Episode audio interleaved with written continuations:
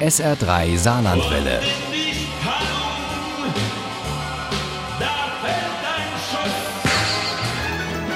Der Krimi-Tipp.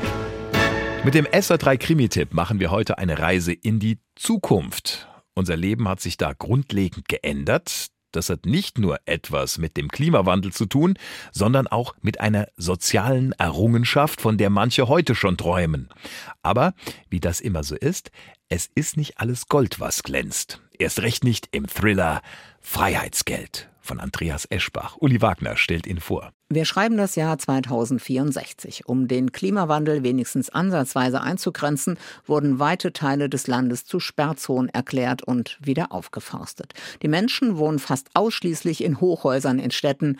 Die, die es sich leisten können, wohnen in ganz speziellen Siedlungen, in sogenannten Gated Communities. Hier in der Oase leben sie in Sicherheit und in Luxus, versteht sich. Dazu braucht man entweder das nötige Kleingeld oder wie Valentin und Lina Juvens einen Job, der in dieser Gated Community dringend gebraucht wird. Lina hatte das Gefühl, alles nur zu träumen.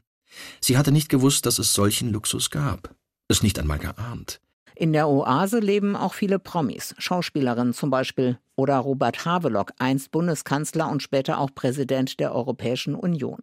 Dieser Robert Havelock, inzwischen ein alter und gebrechlicher Mann, aber geistig noch total fit, dieser Robert Havelock hatte vor 30 Jahren das sogenannte Freiheitsgeld eingeführt, eine Art bedingungsloses Grundeinkommen. Die soziale Errungenschaft schlechthin, heißt es bis heute.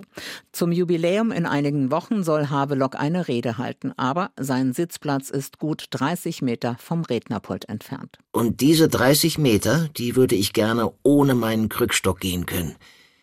Ich möchte aufstehen, ans Rednerpult treten, meine Rede halten und wieder zurückkehren, ohne auszusehen wie ein Wrack.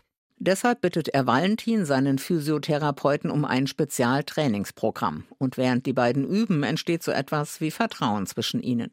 Außerhalb der Oase ist das Leben nicht ganz so komfortabel und wie heute auch fährt die Polizei Streife und achtet auf Sicherheit und Ordnung. Bei einer Steuer- und Drogenkontrolle wird der junge Polizist Aman Hussein Müller schwer verletzt.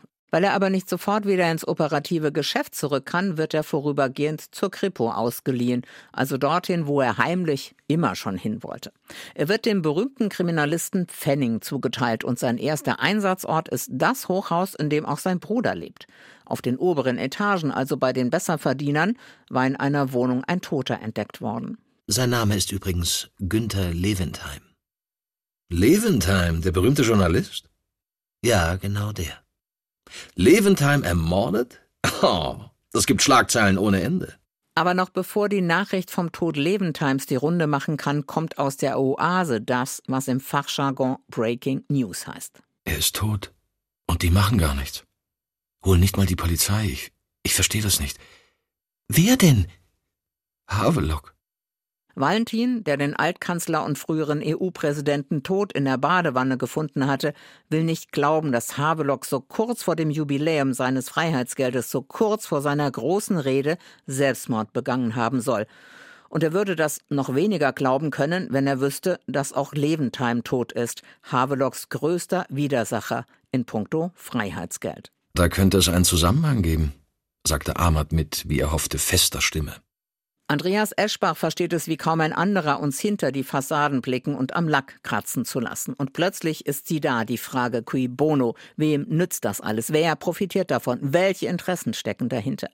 Da kann sich eine Utopie ganz schnell als Gegenteil entpuppen. Freiheitsgeld ist eine Mischung aus Science-Fiction, Polit- und Wirtschaftsthriller, wobei die Wirklichkeit vermutlich weiter ist, als wir denken.